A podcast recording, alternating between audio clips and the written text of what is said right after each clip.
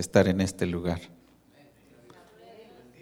Primero quiero darle gracias a Dios por permitirme estar aquí. También quiero darle gracias al hermano José Luis como pastor de esta iglesia por cederme este lugar de bendición, un lugar especial. También quiero darle gracias a los que estuvieron orando para que esto se hiciera posible. Nuestros planes eran antes, en los planes de Dios fue hoy. Gracias a los que estuvieron orando en la iglesia, aproximadamente mil hermanos orando. Ese es el número que tiene nuestra iglesia para que seamos de bendición en este lugar. Mi nombre es Antonio Nicolás Cruz. Vengo de un lugar que se llama Citlaltepec, que pertenece al estado de Veracruz, en México. Por si hay alguno de por allá, porque hay hermanas que me decían, tengo gente en Texas, y voy a decirle a mi pariente que vaya, que escuche la palabra. No sé si llegaron, pero era un deseo de nuestros hermanos, varios se inquietaron y vamos a enviarle la dirección de la iglesia para que vayan y escuchen la palabra. Soy profesor de educación primaria, aún activo todavía. Pedí permiso el día de mañana, nunca lo había hecho, pero con tal de hacer algo, un trabajo con calma, pedí permiso y coincidieron las cosas. En mi comunidad tiene fiesta patronal y, y al otro día o sea, hoy es fiesta patronal, acostumbran que al otro día no van a la escuela. Aproveché y bueno, así se dieron las cosas, pero por si las dudas con los asuntos oficiales, gracias hermana, pedí permiso por oficio, así es que con toda tranquilidad voy a estar hoy y mañana por estos lugares. Soy pastor de una iglesia hija que se llama Centro Familiar Cristiano, donde yo me convertí es eh, Monte de los Olivos. Esta es una iglesia hija por la cuestión geográfica, distancia. Estamos ministrando nosotros en ese lugar. No era iglesia, nace de un matrimonio de eh, hermanos y hoy, hoy estamos ministrando alrededor de 150 como mínimo de ahí a más. Partimos de la nada, de la nada, en una sala, y hoy ya tenemos proyectado el edificio. En la mañana le compartí al hermano Javier cómo va a ser en nuestro edificio. Pero ¿cómo llegamos a esto? a través de señales y milagros. Y estamos aquí con la bendición de nuestro pastor general, con el permiso de él, con la bendición también del cuerpo ejecutivo. Y yo sé que va a ser de bendición nuestra venida. Solamente prepárate. Prepara tu mente, tu corazón para recibir esa bendición que tú anhelas. Quiero llevarlo entonces a Marcos 16, 16. De ahí vamos a partir. Y la Biblia dice o habla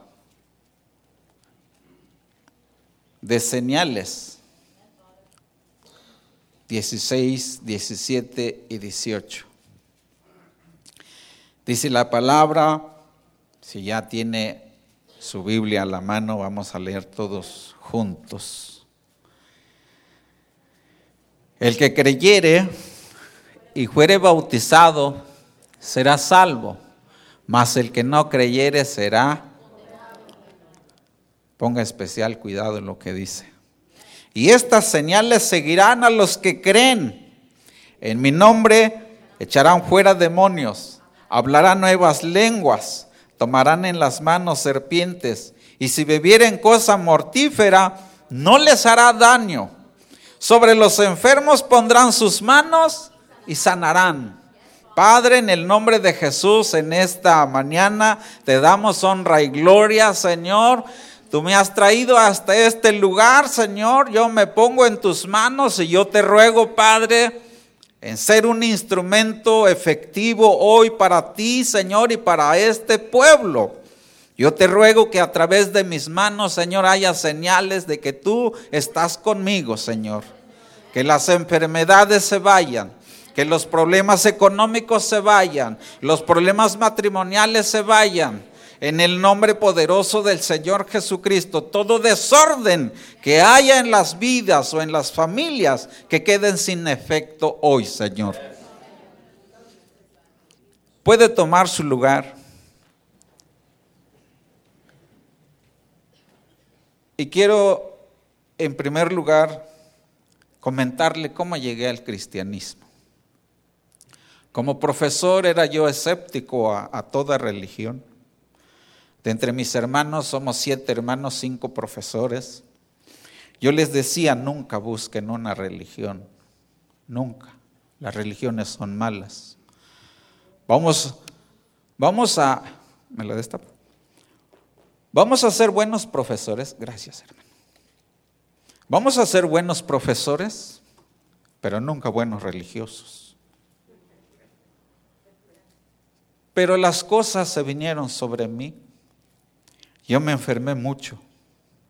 Conocí muchos médicos, muchas especialidades. Visité al otorrino laringólogo. Yo pensé que era un trabalenguas. Lo cual, cuando me dijeron, tienes que ir a ver al otorrino laringólogo. Tienes que ir también a ver al alergólogo. Después me dijeron, tienes que visitar al gastroenterólogo. El último, tienes que ir al cardiólogo. Y por mi cuenta dije, voy a buscar un psicólogo también. Eran muchos los problemas que tuve. ¿Por qué visité al, al otorrino, al alergólogo? Porque me descubrieron rinitis alérgico crónico. Yo no sé si alguno sabe cómo es, pero es algo muy incómodo. No puede uno estar donde están barriendo porque el polvo irrita la nariz. No puede estar donde hay unas flores porque el polen daña. Le huía a los pastizales. Le huía a gente que tuviera perfume, un olor fuerte me dañaba. A los insecticidas, ni que se diga me generaban, me provocaban una gripa terrible y por eso no salía del otorrino. Fui al traumatólogo porque yo era muy vicioso. En mi pueblo hay un río muy hermoso, pozas bonitas, con lajas, se llaman lajas tipo concreto. Y a mí me gustaba llegar al río en mi pueblo no había agua entubada. Me gustaba ir al río y cuando yo iba a bañarme no buscaba llegar caminando a la poza. Buscaba la parte alta y me aventaba a la, parte más honda. Llegué medio borracho. Hacía bonita luna. Le dije a mi esposa, acompáñame. Llegué a mi poza preferida. Todos conocíamos bien el río y las pozas. Me impulsé a unos dos metros más o menos, llegué a la orilla. No me di cuenta que en la orilla había jabón. No llegué a la poza. Caí abajo. Una altura más o menos de tres metros. Afortunadamente en esa semana creció el río y había dejado mucho lodo y arena. Caí de cabeza al lodo. Sentí que mi cuello se redujo. Gritaba y le, decía a mi esposa, ayúdame, jala mi cuello anestesiado, lo hicimos. Oí que tronaron algunos huesos, eso me dañó. Visitaba al traumatólogo y me aplicaba unas inyecciones en la columna cada mes. Tuve una hernia yatal. Yo cuando comía parecía guajolote. ¿Conocen los guajolotes? Los pavos. Cuando tragaba mis alimentos tenía que estirar mi cuello para que baje. Una hernia que impedía que mis alimentos bajaran. Después me dijo el, gastroenterólogo, aparte de la hernia tienes gastritis fúndica crónica, me introdujeron una camarita. Me grabaron eso. Miraba yo cómo estaba mi estómago, lloraba de cómo estaba. me angustiaba todo eso. Llegó el día en que me dijeron tienes que visitar al cardiólogo. El cardiólogo me dijo tienes angina de pecho. No sé quién sabe qué es eso.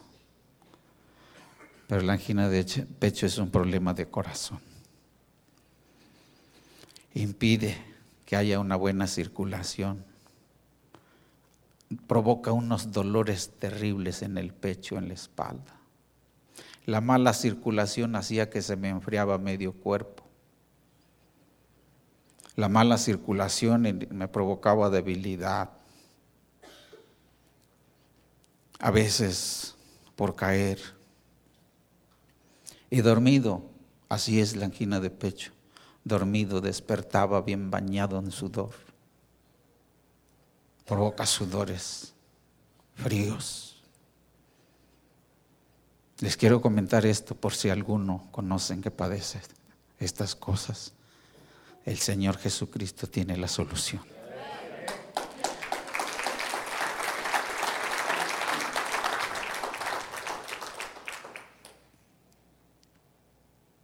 Con todo eso, hermanos,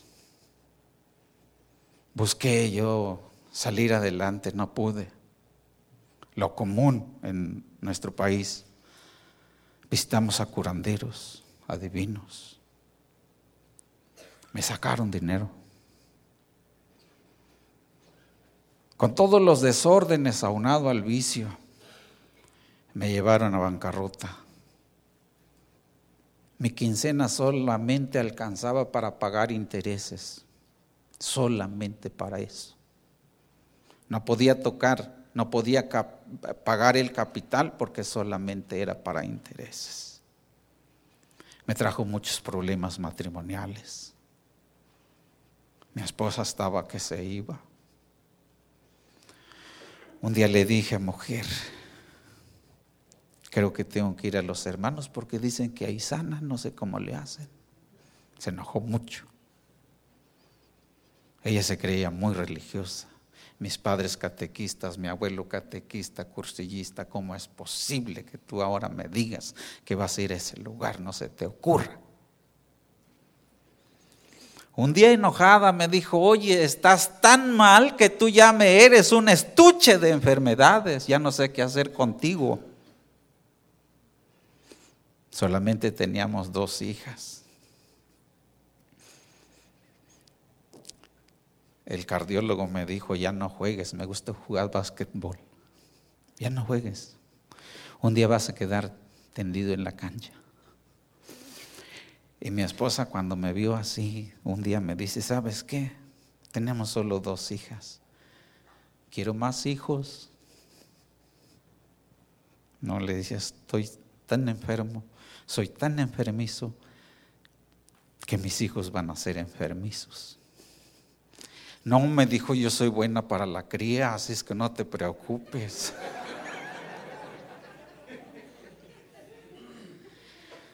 No le dije, pues si no me das hijos, te demando. No sé dónde me iba a demandar, no sé cómo iba a ser la denuncia. Pero yo me acordaba lo que me había dicho el cardiólogo. Por eso decía entre mí, más vale que mi esposa diga que aquí corrió y no que aquí quedó. Pero busqué a Dios, hermanos, busqué a Dios.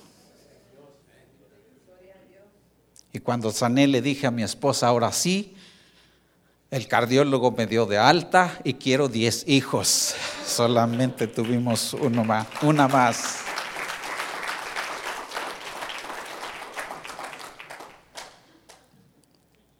En mi corazón yo anhelaba sanar.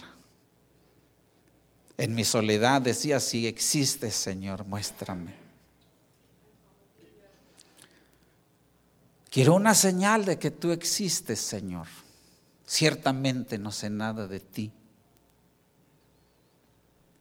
Un sábado, ahora sé que no es casual, llegaron dos hermanos evangelizando en mi pueblito. Pasaron a la casa, les relaté todo esto que padecía. Hice un trato con ellos, voy a ir al servicio, coincidía que era en la noche. Hoy voy.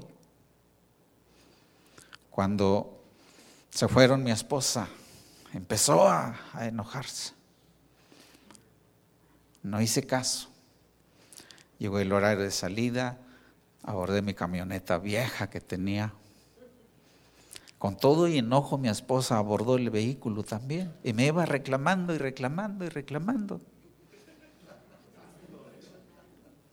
Yo no sé a qué vas, yo no sé por qué vas ahí, ahí no es bueno, prefiero que vayas a los alcohólicos, que vayas a este lugar, pero no vayas a ese lugar. Como a 100 metros de la iglesia le dije, mujer, estoy desesperado, llevo ocho meses sin tomar, no sé qué hacer, estoy enfermo. Te doy a elegir dos cosas, o me buscas en esa iglesia hoy o me buscas en un bar. Y si te he dado mal la vida, te va a ir mucho peor. Elige tú ahora.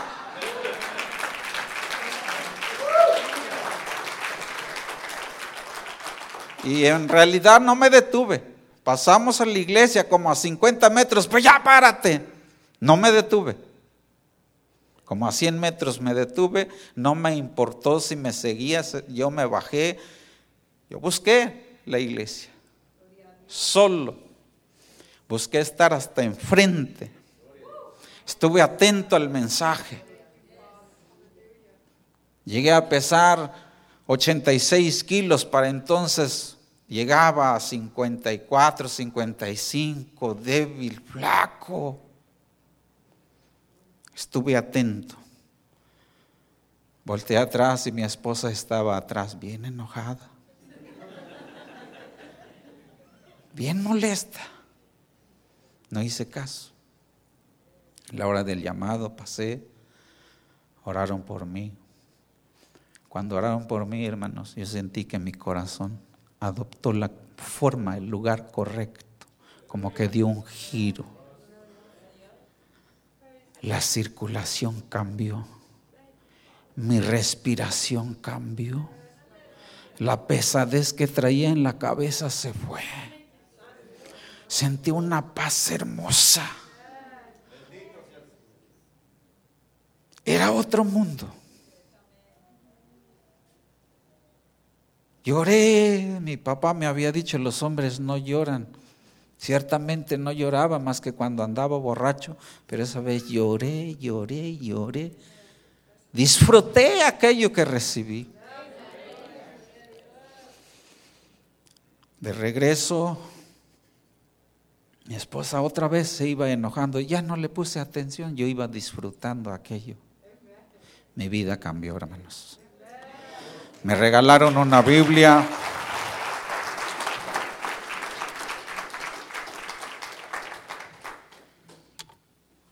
Me, regalaron una Biblia. Nunca había visto una Biblia. Me propuse leer.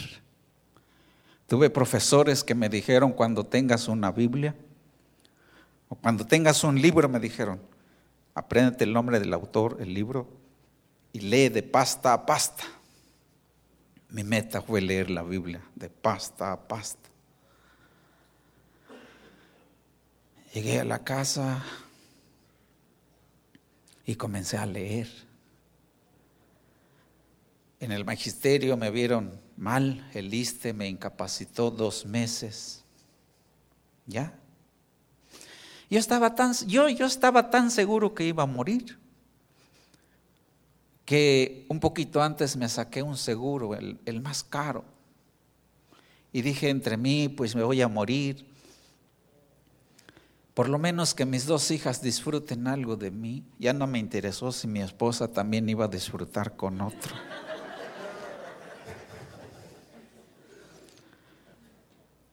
Pero oraron por mí. Y ahora que me incapacitaron, se dieron muchas cosas, hermanos. Me puse a leer. Mi esposa también dijo, yo también voy a leer mi Biblia y te voy a refutar y te voy a desenmascarar a esos hermanos. Les voy a demostrar todos los errores que tienen. Yo veía cómo ella se encerraba a leer y yo me encerraba a leer porque me va a refutar. Muchas citas me impactaron, muchas, pero esta en especial me impactó, esta, esta. En esos dos meses pasaron muchas cosas. Una tarde vi que mi casa era como farmacia, medicamentos del gastro, del otorrino, del alergólogo, del traumatólogo, era una farmacia. Saqué todo, los eché en una caja, los llevé a mi patio, les eché diésel y le prendí fuego. Oré al Señor, Señor, ningún medicamento más tú me puedes sanar. Ningún medicamento más, Señor.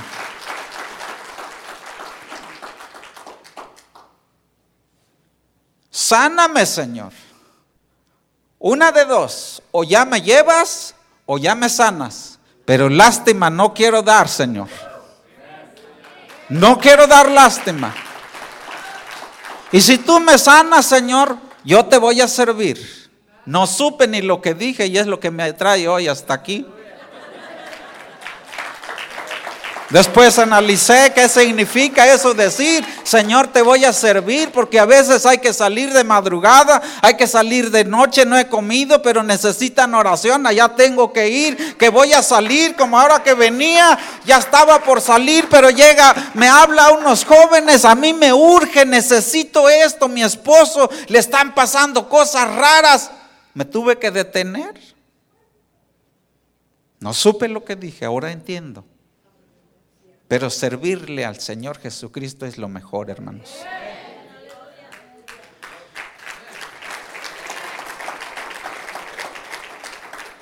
Estas señales seguirán a los que creen.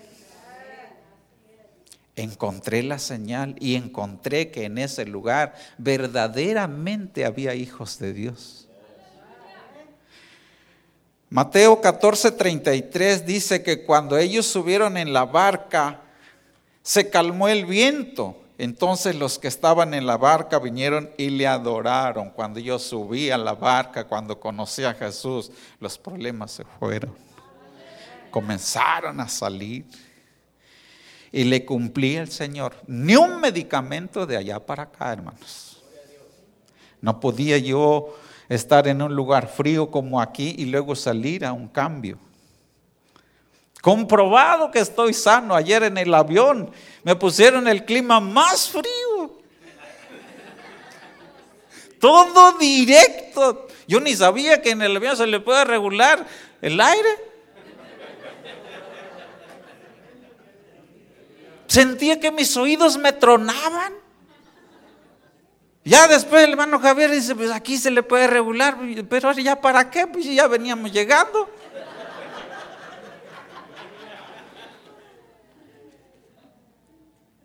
Y lo que dijeron estos hombres, verdaderamente le dijeron al Señor Jesucristo, verdaderamente eres hijo de Dios, hermanos. Las señales entonces provocan credibilidad, hermano. Mi esposa no quería creer, pero ella vio que yo sané, pues ¿qué hay ahí? Yo voy a ir a ver qué te dieron, qué es lo que te hicieron. ¿De verdad ya no quieres tomar? Me dice, no, ya no. Ya no quiero tomar. Estaba flaco, sí, pero ya no tenía deseos de beber. Y una tarde llega y ahora ella olía aliento alcohólico. Oye, y ahora tú. Es que ese olor que tú traías siempre ya me gustó.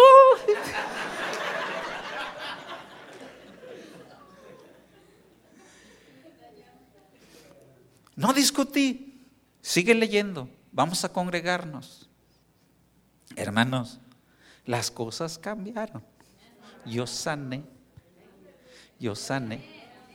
Había pasado como un año, ni medicamentos, todavía algunas cosas estaban, pero en esos dos meses que estuve incapacitado, el hermano Margarito, mi pastor, convocó un ayuno de, de dos días, de tres días, ayuno total contra todas las indicaciones que los médicos me habían dicho, no te malpases, tus pastillas a tiempo. Ya había tirado todo. En ese ayuno yo me metí al ayuno. El primer día estuve orando, vi un rostro en la puerta, un rostro gigante con ojos grandes, feo. Comencé a reprender y reprender. Yo me fui debilitando más y más. Casi me caía, me, me agarraron, me sentaron en una banca. Después le relaté al pastor, me dijo, ese era el que te estaba dañando, pero ya se fue. Ya se fue. Se cumple lo que dice la Biblia, estas señales seguirán a los que creen en mi nombre, echarán fuera demonios, se fue. Jamás regresó. Y si hoy regresa, la sangre de Cristo me cubre. Hoy regresa, la palabra dice en el nombre de Jesús, tenemos autoridad para reprenderlo, para echarlo fuera, para pisotearlo.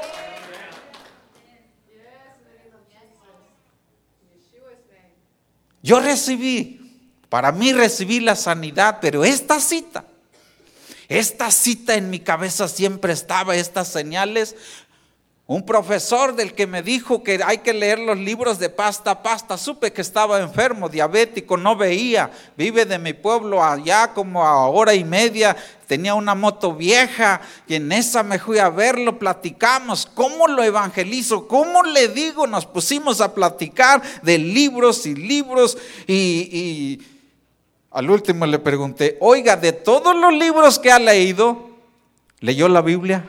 Nunca me dijo, ya le gané. Yo sí. ¿Y qué dice? Me dice exactamente lo que quería que me pregunte.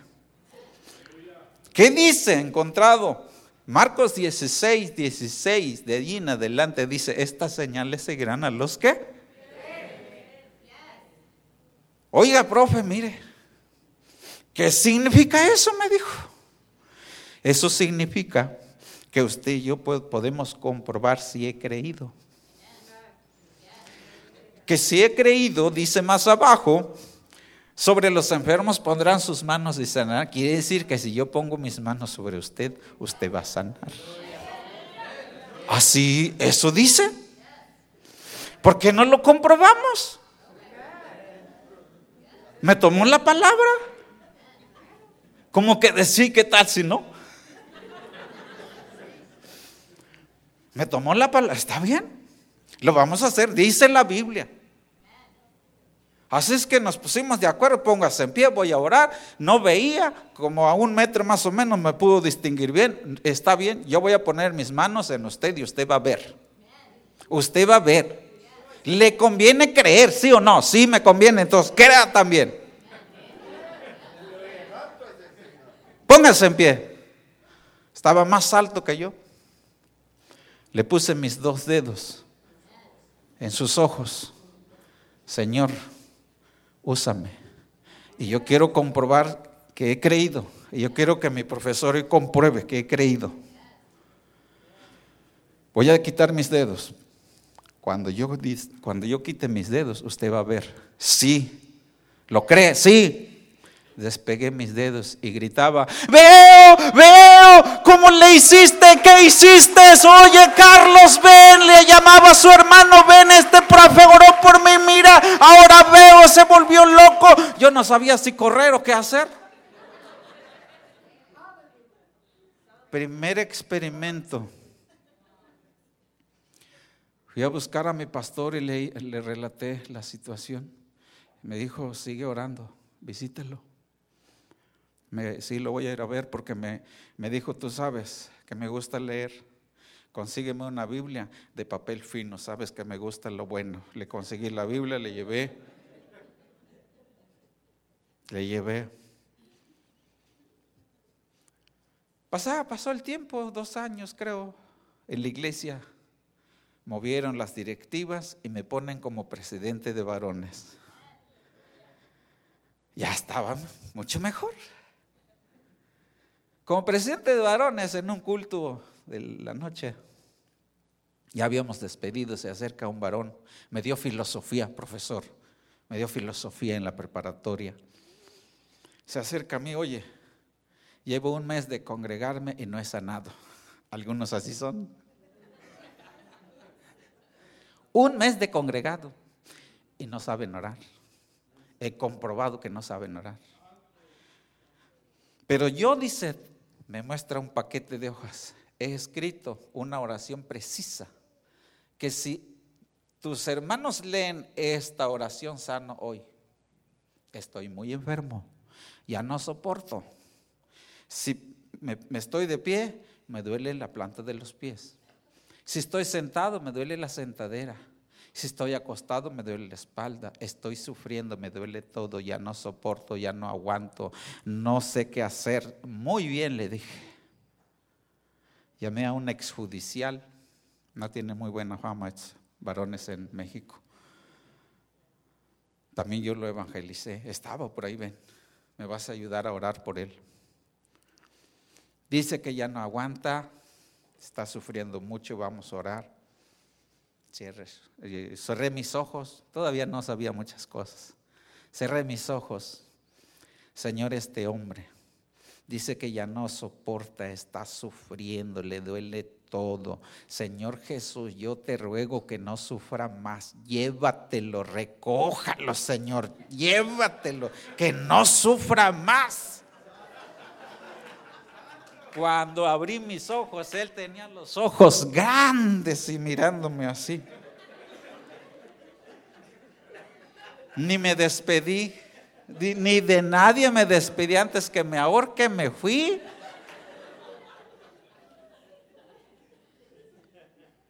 Yo de mi pueblo a mi trabajo son como dos horas, no regresaba en la semana. Al otro domingo me entero que testificó de que quedó sano.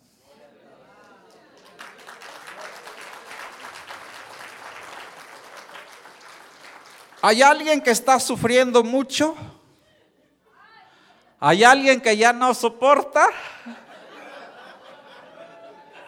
Traigo la receta.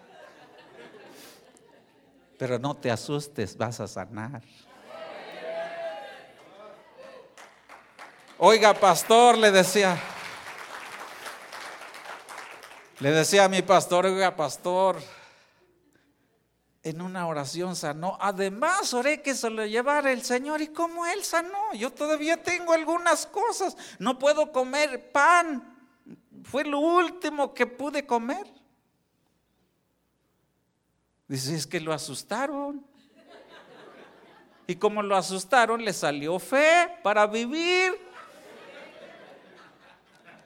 Si tu problema es muy grande y mi fe no es suficiente, me conviene asustarte para que tengas fe, para que sanes hoy.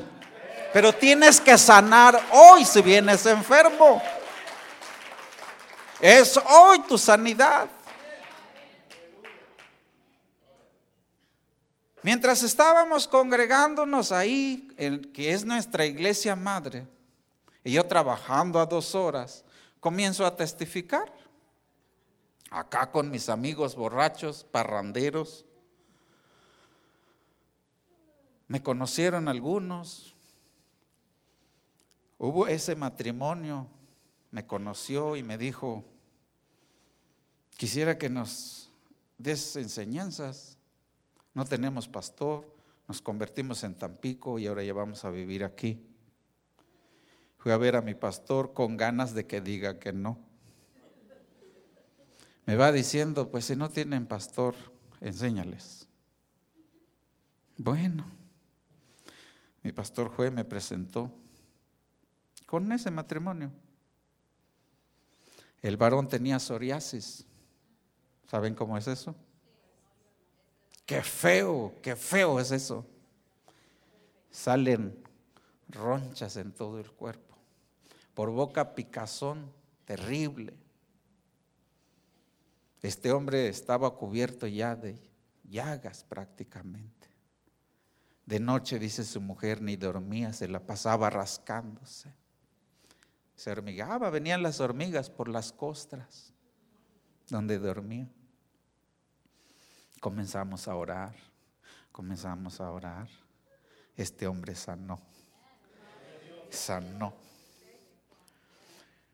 Juan 3, 1 y 2, dice la Biblia que ahí hubo un, un religioso, muy religioso, pero hasta ese religioso llamado Nicodemo dijo, nadie puede hacer estas señales que tú haces si no está Dios con él, contigo.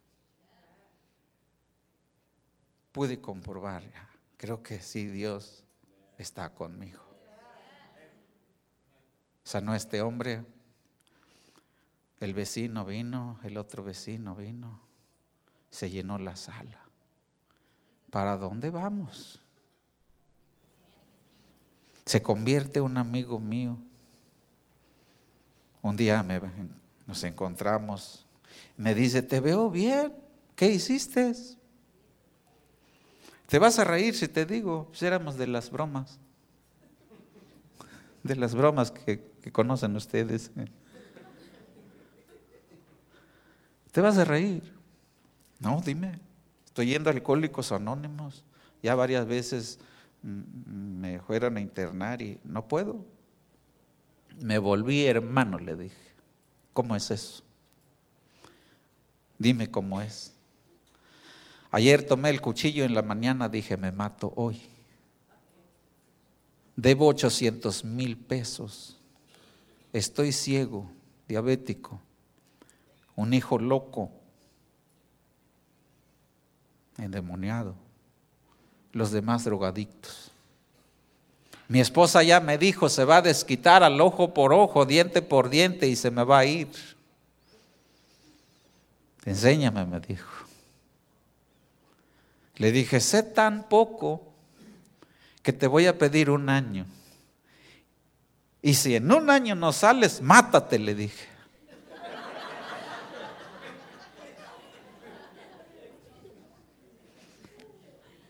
El hermano comenzó a congregarse. Llevamos como 10 años con él. Hoy no se acuerda de matarse. Tiene varios negocios, varias casas, dinero, sus hijos en orden, una hermosa paz en su casa. Eso es lo que hace Dios, hermano.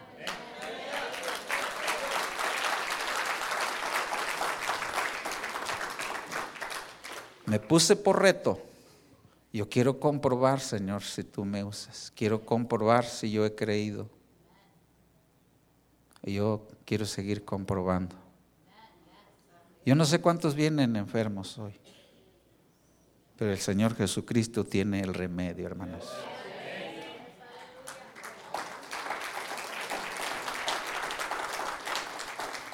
Este hombre tenía una casa el doble de este, yo creo, que era para su negocio.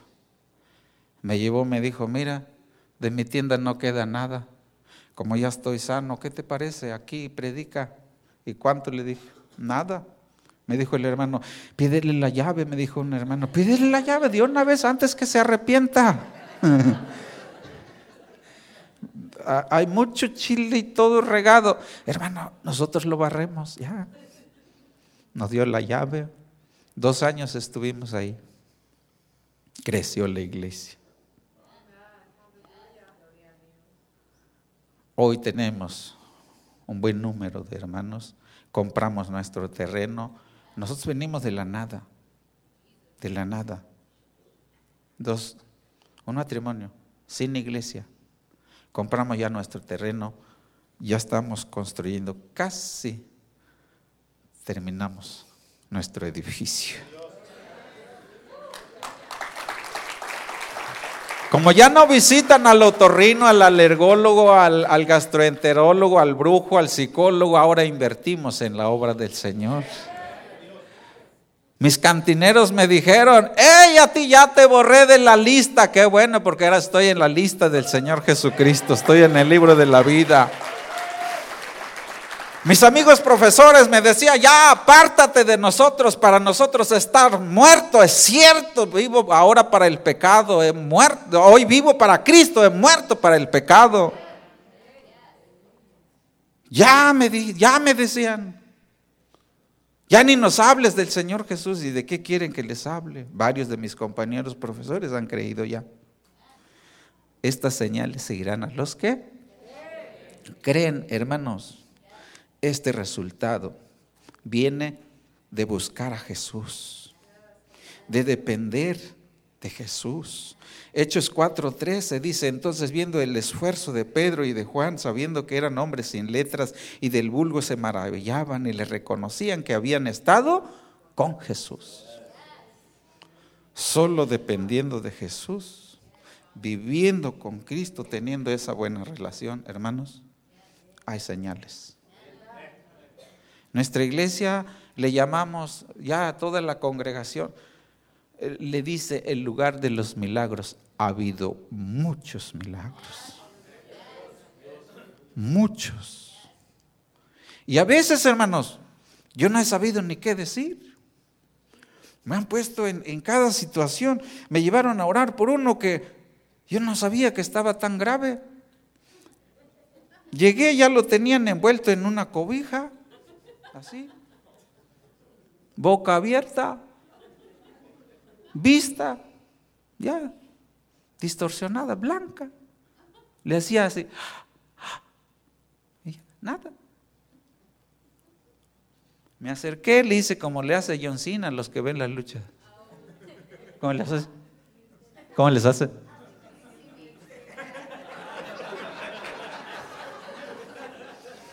Nada.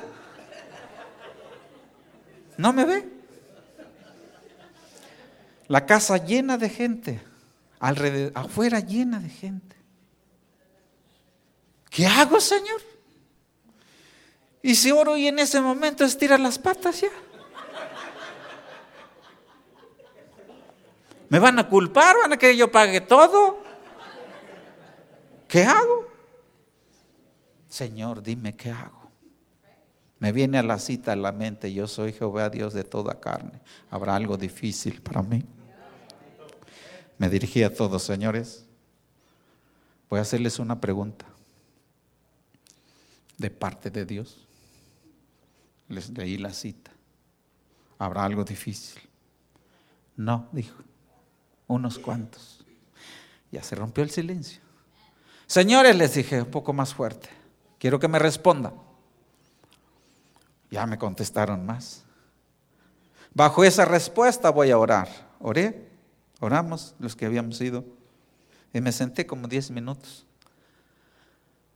La boca comenzó a cerrar, cerrar. La vista comenzó a volver.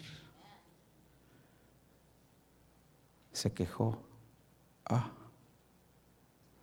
ya la hizo. Ya la hizo.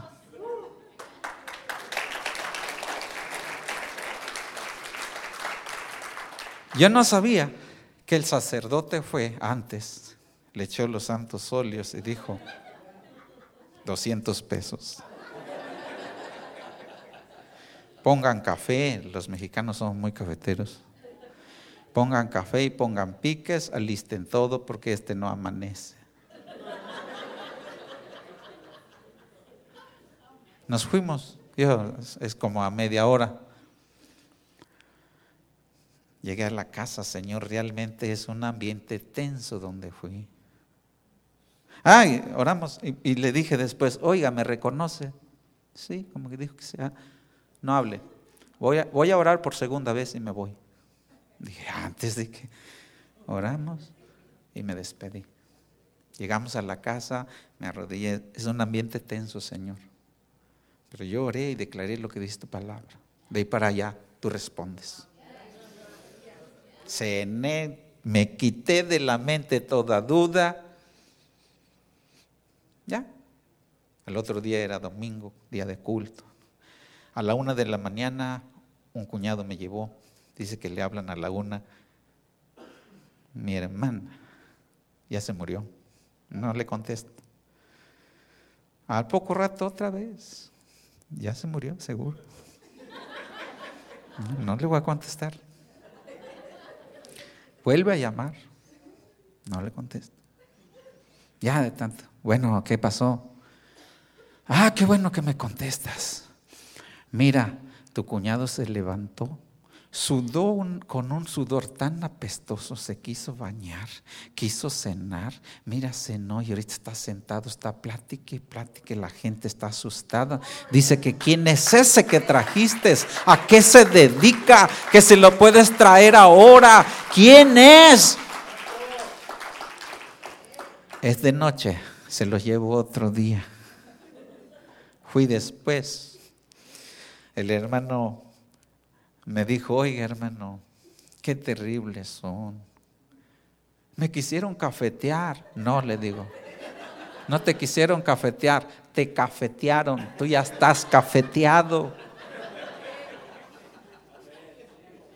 ¿Qué cree? Dice, a la una de la mañana un borrachito, esos que andan por aquí, que llega como a las dos de la mañana, dice, llega, oiga, este, vecina, ¿no tiene unos piques ahí del difuntito? ¿Cuál difuntito? Está sentado.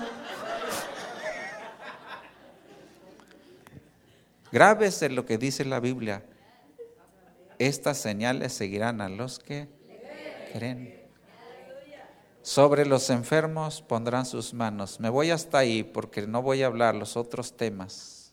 Sobre los enfermos pondrán sus manos y... ¿Hay enfermos hoy? Hermanos, yo tenía una deuda grande mi quincena era para, para, pagar intereses.